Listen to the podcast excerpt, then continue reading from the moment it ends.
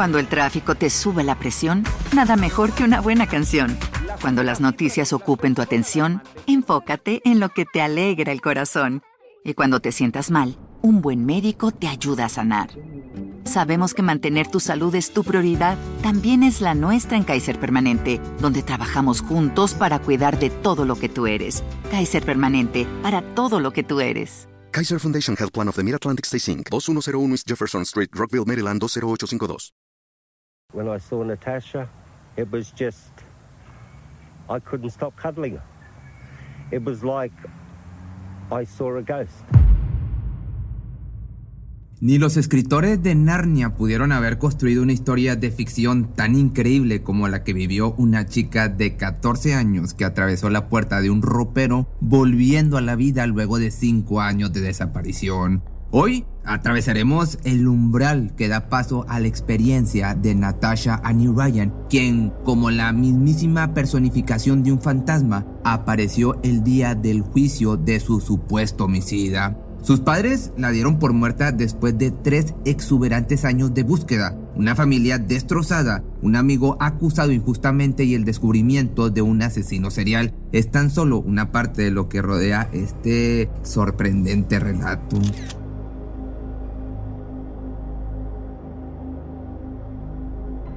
La mañana del 31 de agosto del año del 98, Natasha y su madre despertaron para iniciar la rutina del día, desayunaron como de costumbre, subieron a la camioneta y emprendieron camino a la escuela. Eran las 8.15 de la mañana en punto cuando se despidieron con un te amo y un beso en la mejilla. Aquel día, después del colegio, Natasha ya no regresó a casa, abriendo camino al suceso que mantuvo a toda Roehampton, Australia, pendiente de las investigaciones con respecto a su búsqueda durante cinco años. La última persona que vio con vida a la mujer fue quien, sin merecerlo, pagó los primeros platos rotos. Se le culpaba de asesinato o secuestro, su nombre era Mayoja Tokotawa, un adolescente de ascendencia maori que se convirtió en confidente de la desaparecida. Ambos compartían muchos gustos en común y entablaron una amistad que a pesar de ser genuina no era saludable. A su corta edad los chicos comenzaron a experimentar con sustancias ilegales, lo que los llevó a ser víctimas de un suceso cuyo trauma psicológico quedaría impregnado en sus recuerdos más tormentosos.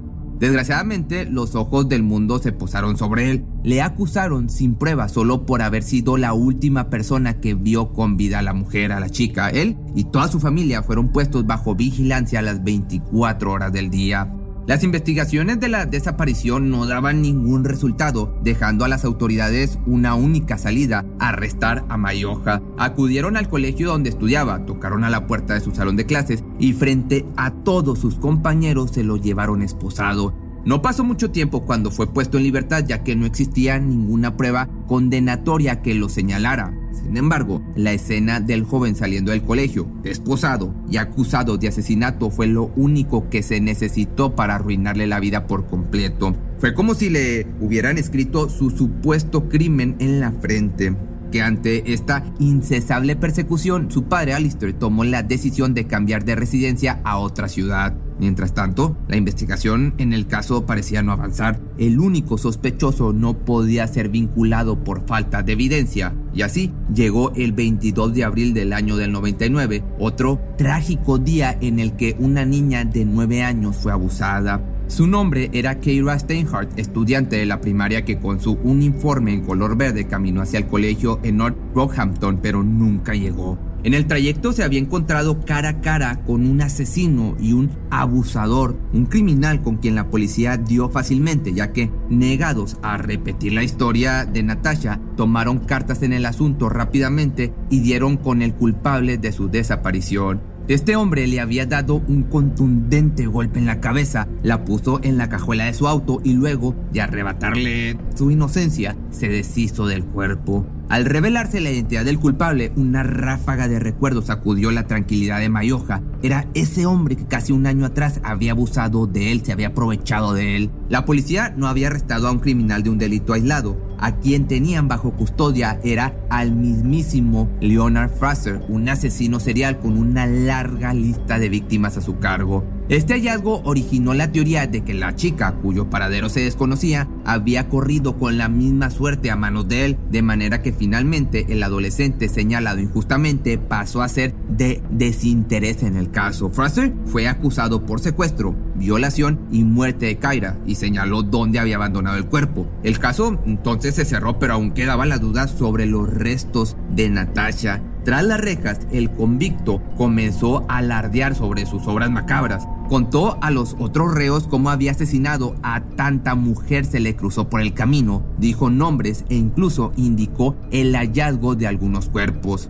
Los detectives arribaron a los lugares señalados y encontraron restos de Beverly Lego, de 36 años, Silvia Benedetti, de 19, y Julie Turner, de 39. El imputado había actuado en el área en repetidas ocasiones. Además, arrastraba varios crímenes más. Era un psicópata. Sin embargo, en su larga lista de delitos aseguraba que nada tenía que ver con la desaparición de Natasha. Policías e investigadores necesitaban cerrar ese caso, por lo tanto, al no creer en la versión de Fraser, se planeó una estrategia para conseguir una confesión.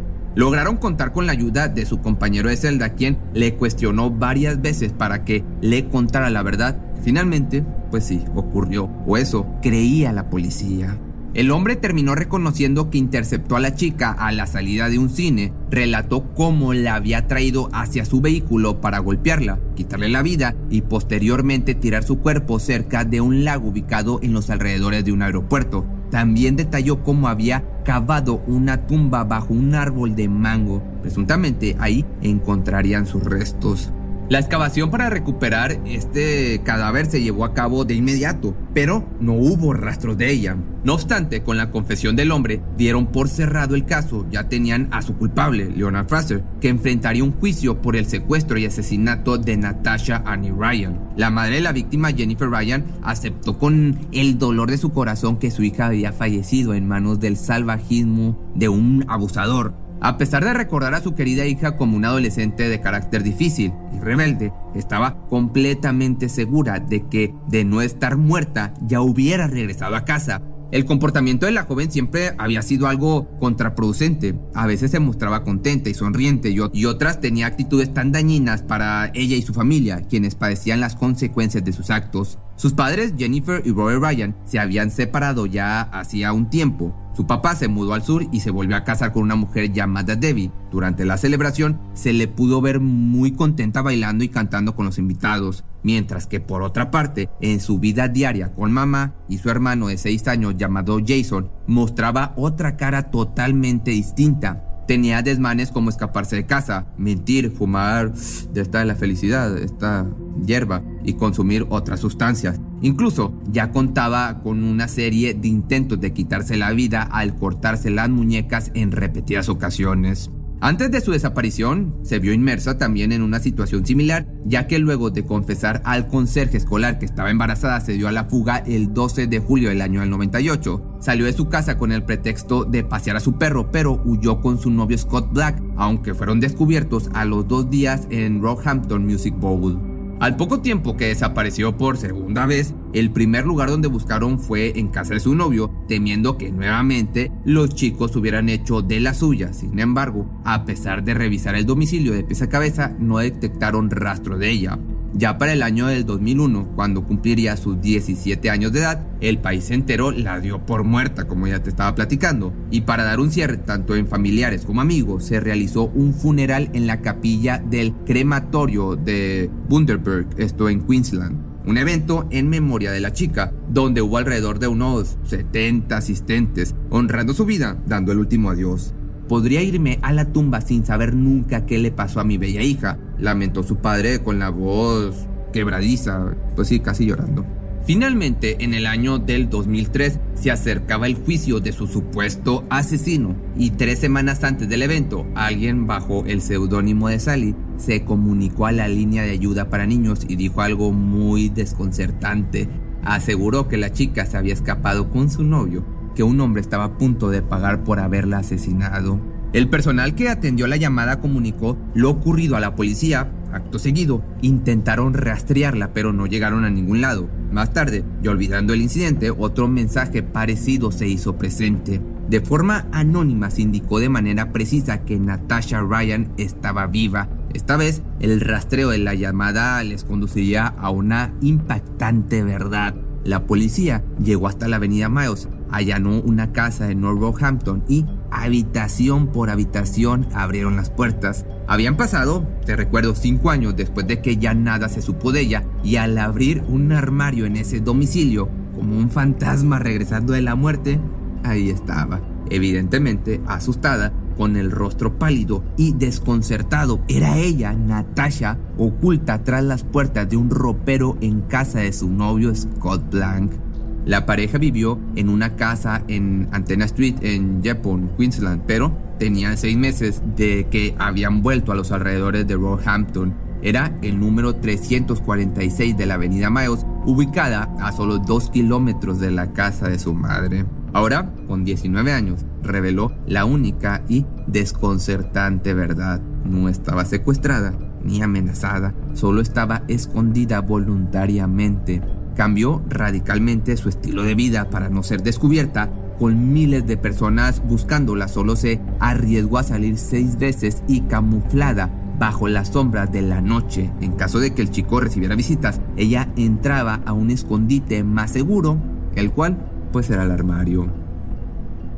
Su tiempo se veía consumido con actividades al interior de su casa como cocinar, coser, leer, estudiar alemán en línea y hacer ejercicio en su habitación. Jamás fue vista ni siquiera por los vecinos de Scott, quienes pensaban era un hombre muy tranquilo que vivía solo. Cuando se llegó el día del juicio, el 11 de abril del año del 2003, el padre de la mujer miraba con desprecio al presunto asesino de su hija. Lo miraba desde su asiento deseando que se le condenara con cadena perpetua. Sin embargo, de pronto sintió una presencia muy cerca de él. Era el fiscal Paul Redolish con un teléfono en la mano. Este le solicitó salir de la sala por un momento y le pidió que hablara con la mujer que estaba al otro lado de la línea decía ser su hija. Robert quedó, imagínate, pasmado con ese comentario. Puso el teléfono a su oído e hizo una pregunta que solo su supuesta difunta hija podría contestar. Le cuestionó sobre el sobrenombre con el que le llamaba de pequeña y escuchó la voz que decía, te quiero papá. Me decías Grasshopper, o sea, saltamontes. Al escucharla, quedó petrificado. Era Natasha que volvía de la muerte. A los pocos minutos, el fiscal Paul anunció el impactante descubrimiento. Estoy muy contento de informarles que Leonard John Fraser no es el responsable de la muerte de Natasha Annie Ryan. Natasha está viva. En la sala se hizo un absoluto silencio. Esta revelación fue bien recibida por los familiares, sin embargo, un motivo de rabia para la comunidad que se mantuvo al pendiente del seguimiento de la investigación. Su búsqueda había costado al Estado entre 250 mil y 400 mil dólares. Ya para el año del 2005 llegaron las consecuencias de semejante montaje. El novio cumplió un año en prisión y pagó una multa de 16.740 dólares, por lo que la joven declaró, fue mi decisión huir, él me protegía y era amoroso, la que debía ser castigada era yo. Más tarde Natasha fue declarada, pues sí, obviamente culpable por generar una costosa investigación y en primera instancia fue multada con 120 mil dólares. Sin embargo, la magistrada Annette Hensey señaló que ella no era capaz de solventar semejante cantidad. Al final, solo pagó 3 mil dólares de multa y otros 16 mil por reparación de daños. Por otro lado, la comunidad australiana seguía mostrando su inconformidad porque con el pasar del tiempo, medios de comunicación buscaban entrevistarla ofreciéndole altas cantidades de dinero. Se pudo comprobar que lucró con su historia, obviamente, hasta ganar alrededor de unos 120 mil dólares por entrevistas. Y a pesar de todo el escándalo y las opiniones en contra, los medios de comunicación siguieron su vida al grado de pedir la exclusiva del día de su boda. Cuando Natasha y Black se casaron, se dice que el medio Women's Day pagó 200 mil dólares para cubrir el evento. Las dudas en torno a esta historia giraban alrededor de los motivos de la joven que la llevó a esconderse por tanto tiempo. Ella solo sostiene que la mentira se había vuelto demasiado grande, agregando que no quería ir al colegio, no quería estar en casa, no deseaba estar en esa vida, me sentía enojada con todos y con todo. El cuento de hadas que le duró cinco años una larga vida, lo resumió como una época feliz. Confesó que su vida en aislamiento no estuvo nada mal, había alegría en aquella pequeña casa y sobre todo pues el dinero que ganó después de esta ridiculez. La chica, finalmente, que volvió de la muerte, jamás quiso dar explicaciones sobre aquel incidente. Se reintegró a la sociedad, estudió enfermería, tuvo tres hijos y desde el año del 2011 se alejó del ojo público. Pero aquí es donde yo te pregunto, si tú fueras su mejor amigo, ¿la hubieras perdonado? O incluso, si fueras su madre, ¿le seguirías hablando? Eh, yo estaría feliz, pero creo que no le seguiría hablando. O quién sabe, yo no soy padre. Pero si te gustó este video, no olvides seguirme en mis redes sociales y ahora me puedes encontrar en Spotify también con videos. Ahí estoy como Pepe Misterio Shorts y con puro audio como Pepe Misterio. ¿Te preocupas por tu familia? Entonces, ¿por qué darles solo huevos ordinarios cuando pueden disfrutar de lo mejor? Eggland's Best, los únicos huevos con ese delicioso sabor fresco de granja, además de la mejor nutrición, como 6 veces más vitamina D, 10 veces más vitamina E y 25% menos de grasa saturada que los huevos regulares, además de muchos otros nutrientes importantes. Así que, dales los mejores huevos. Eggland's Best, mejor sabor, mejor nutrición, mejores huevos.